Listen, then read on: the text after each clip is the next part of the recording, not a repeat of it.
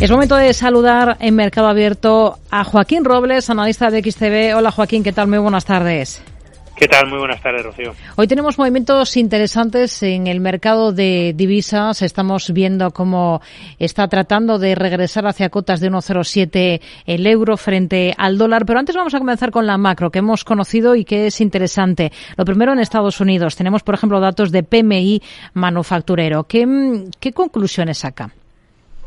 Bueno, estamos viendo que está en clara zona ¿no? de contracción. De hecho, ya es el cuarto mes consecutivo por debajo de esos 50 puntos que delimita la contracción de la expansión. Es verdad que hemos visto un ligero repunte de una décima respecto al dato del mes anterior, pero eh, un dato, como decíamos, eh, peor de lo que se esperaba. Esto, bueno, pues lo que nos está eh, ofreciendo es una muestra más de que los gestores de compra ven unas malas perspectivas de aquí a seis meses.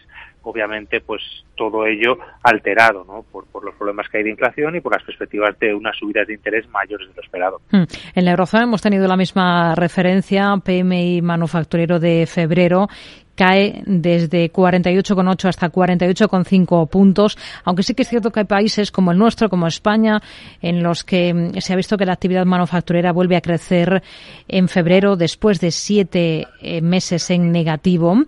Em, esto por un lado, en eh, la eurozona. Luego tenemos datos de precios que hay que estar muy vigilantes. Veíamos decepción en las últimas jornadas en Francia y aquí en España. Y hoy tenemos al IPC alemán del febrero, eh, de febrero, que se resiste a, a, contener ese repunte, ¿no? Mientras estamos viendo que ya se está pensando en que mm, el Banco Central Europeo tendría que llevar tipos hacia zonas del 4%, hay cierto consenso eh, para tratar de atajar ¿no? esa, mm, esa contundente inflación. ¿Cómo lo ve? Sí, desde luego, por partes, ¿no? Obviamente aquí la producción industrial venía de niveles mucho más abajos, porque el año pasado estuvo muy condicionada por la crisis energética. Ahora es verdad que ha repuntado bastante desde mínimos, pero sigue en esa zona de contracción. Al final, estos son encuestas a gestores de compras de empresas sobre las perspectivas de aquí a seis meses. Eh, obviamente, de momento no son muy alentadoras con los niveles de inflación que tenemos y con las perspectivas de más subidas de tipo. Luego, los repuntes en la inflación, como hemos visto en Alemania y vimos la semana pasada en España y Francia, pues obviamente son muy preocupantes porque no estamos como en Estados Unidos con una inflación que ha caído del 10 al 6,5%.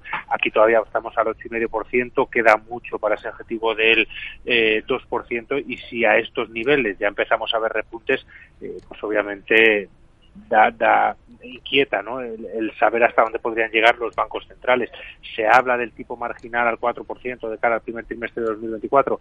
Es una posibilidad, obviamente va a depender de cómo evolucione la inflación, pero desde luego si estamos viendo estos repuntes, como comentaba, a estas alturas, pues eh, podríamos ver ¿no? esa circunstancia. Hmm. Hoy está recuperando terreno el euro, la moneda única. ¿Espera en breve que se recupere esa cota de 1,07 unidades con el billete verde?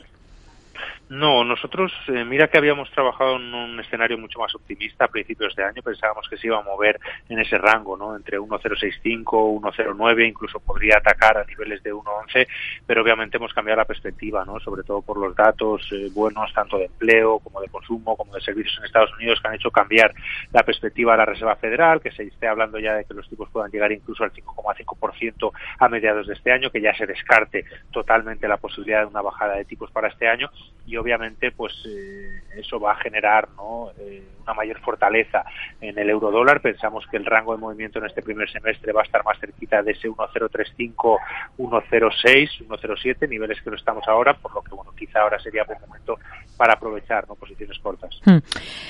JP Morgan se ha convertido en la primera entidad en pronosticar en la City de Londres que Reino Unido se va a mantener fuera de la recesión este ejercicio después de una serie de señales de crecimiento, mm, digamos, más resistentes en las últimas semanas. No sé qué visión tienen ustedes para el país y para la libra en un momento como este. Bueno, la situación de Reino Unido, igual que el de muchas economías europeas o incluso Estados Unidos, es muy complicado, ¿no? Al final eh, tienes una inflación todavía desatada, por encima del 10%, está subiendo los tipos de interés de manera muy agresiva, ya están en el 4%, es verdad que a partir de ahora se espera que a lo mejor suavice el ritmo de subidas como lo ha hecho Estados Unidos y pasen a ser eh, de 25 puntos básicos, eh, pero bueno, eh, tiene que aguantar, ¿no? Obviamente la economía estas rápidas subidas de tipos, es verdad que como Estados Unidos tiene un desempleo muy bajito, en Reino Unido es del 3,7%. Eso le puede generar, por un lado, que la caída en el crecimiento no sea tan grande, pero que eh, esas consumo, ¿no? Pues genere presiones de inflación, por lo que, bueno, puede que no entre en recesión, pero también entre en un periodo de esta inflación, que es el miedo que tienen ahora también muchos economistas. Al final tienes eh, una inflación alta y un crecimiento muy pequeño. No entras en recesión, pero tu economía se sigue debilitando. Hmm. Lo esperable en cuanto a, a PMI manufacturero en China, porque hemos visto una reactivación eh, fabril en el gigante asiático después de esa reapertura, ¿no? Del país.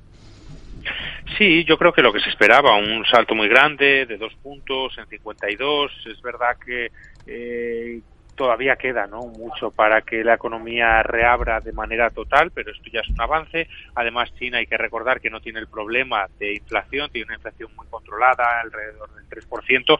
Esto le puede permitir ¿no? que el gobierno china o incluso el Banco Central pues pueda eh, estimular la economía con, bueno, pues con inyecciones de liquidez eh, durante los próximos meses. Además, es vital ¿no? para el resto de economías. Eh, una de las que más se está beneficiando por su exposición es la europea. De hecho, estamos viendo un mejor comportamiento de las bolsas europeas y norteamericanas desde finales del año pasado, principios de este año, y una de las razones es la reapertura china. Hmm. Así que, bueno, es una buena noticia a ver si se mantiene. Hoy, por cierto, la agencia de calificación de deuda Moody's ha elevado desde el 4 hasta el 5% su pronóstico de crecimiento del PIB chino para este 2023 y para 2024. Joaquín Robles, analista de XTV, gracias. Muy buenas tardes. Igualmente, muchas gracias.